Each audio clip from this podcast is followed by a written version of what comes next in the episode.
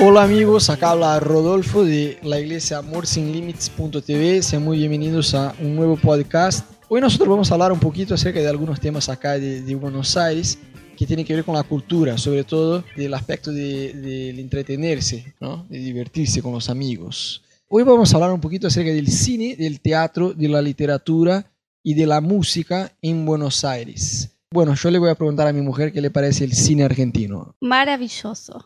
Ah, no, de verdad. Eh, a mí me encantan las películas argentinas que vi.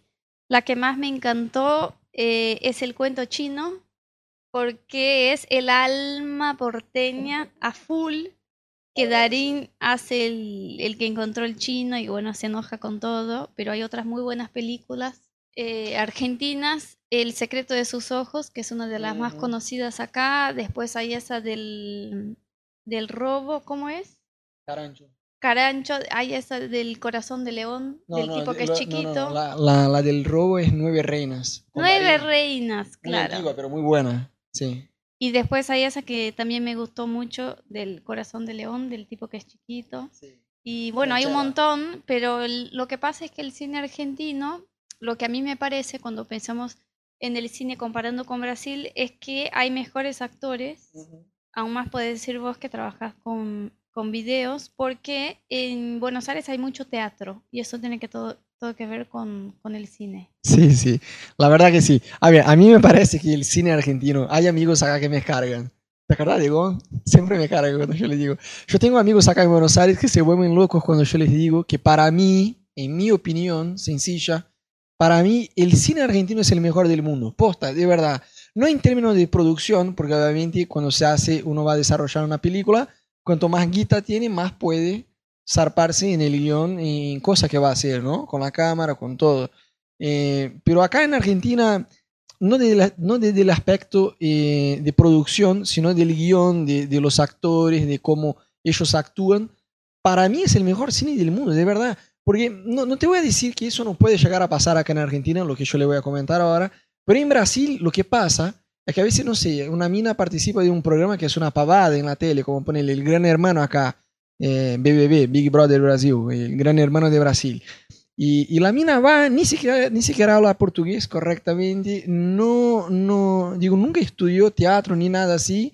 Al toque ya está desnuda en una revista, ya se pone de novia del director de la tele y al toque ya se convierte, entre comillas, en una actriz, una, va, va a presentar un programa en la tele y de la nada pasa a ser cine, entre comillas. Y, y, acá en Argentina no, si vos te fijas, los actores acá, ellos tienen, era lo que Ana decía, me parece que acá la cultura... Tienen una carrera en el teatro para luego ir al cine. Claro, y, y, no sé, en Brasil obviamente hay una movida de teatro muy fuerte, pero por otro lado pasa estas cosas que una mina, solo por el hecho de que, que es hermosa, se va al cine porque es novia del director, se convierte entre comillas en una actriz. Y acá no, Acá ellos hablan más de un idioma muchas veces, tiene una carrera, como Ana bien dijo, en el teatro y lo hacen muy bien, hay muchos teatros acá y para mí me parece que, que los actores argentinos como que no, desas, no, no desvincularon el teatro del cine y por eso pueden actuar muy bien.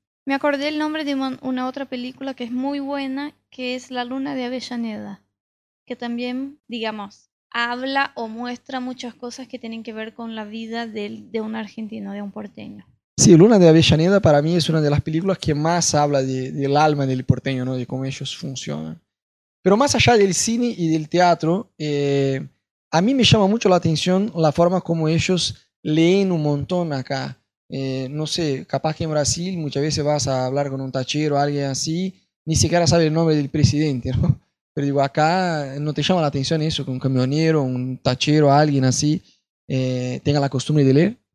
Sí, de hecho es uno de los países que tiene el mayor número de librerías por habitante. O sea que hay un montón de librerías y si hay un montón de librerías es porque la gente lee, se vende muchos libros, se tiene la costumbre de leer mucho acerca de Buenos Aires, de Argentina, de la política, de la historia y también leer un montón de cosas tipo poesías y otras cosas así es un, una costumbre muy fuerte.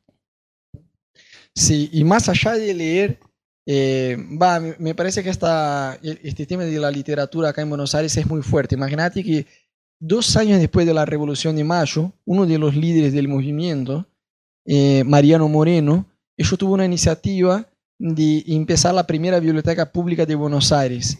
Y en aquel tiempo ya, en el primer mes que ellos hicieron, como la gente de la ciudad hicieron donaciones, ellos pudieron recaudar como que dos mil libros, una bocha, considerando que en aquel tiempo Buenos Aires tenía como que 30 mil habitantes, o sea, dos mil sería un, número impresionante. Entonces la literatura acá me parece que eh, es muy buena, la gente tiene mucho la costumbre de leer y eso me parece muy bueno. ¿no? Bueno, cine, teatro, literatura, música. Música también es algo, va, no sé, a veces como pasa como en Brasil, que la gente tiene la costumbre de pensar, los extranjeros sobre todo, que el brasileño, al brasileño solo le gusta el samba y nada más, y en la práctica no es así.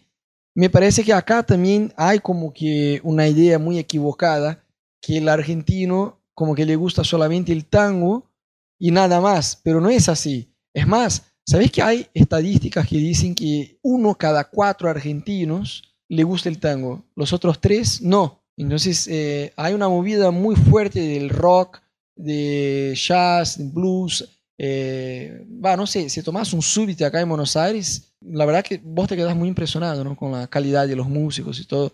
Comentanos, amor, un poquito qué te parece el tema este de la música. También les gusta mucho la cumbia a mí particularmente no es una música que me gusta, que es más o menos como si fuera en Brasil el forró o tipo una música bien popular. Y eso sí es lo que la gente escucha en casa o en las fiestas que ponen para, para tocar en las fiestas. Y mm, hay una variedad muy grande.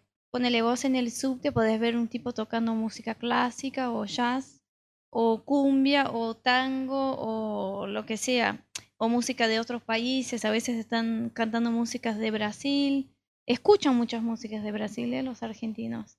Y, pero no es como la gente de afuera piensa que todos los argentinos escuchan tango y la música que más les encanta es el tango, no es así. Eso fue en algún momento, pero se quedó como esa fama de que Argentina solo se escucha tango, que no es lo que es. La verdad que acá en Buenos Aires hay una variedad cultural que es impresionante y con todo lo que estamos hablando del cine, teatro, literatura, música y etcétera, es muy bueno. Y el humor del argentino es muy gracioso porque es muy, ah, no sé, me parece un poco más eh, irónico. ¿Existe irónico en español? ¿Sí? Ay, otro día en Palermo había eh, pintado en un muro basta de verdades, queremos ilusiones. Es como más sarcástico el humor en comparación a, Brasil. Bueno chicos, este fue un podcast más de la iglesia Amor Sin Límites de Buenos Aires. Seguimos en contacto en los próximos podcasts. No te olvides de suscribirse a nuestro canal en YouTube. No te olvides de acceder a nuestro sitio web www.amorsinlimites.tv. Bendiciones.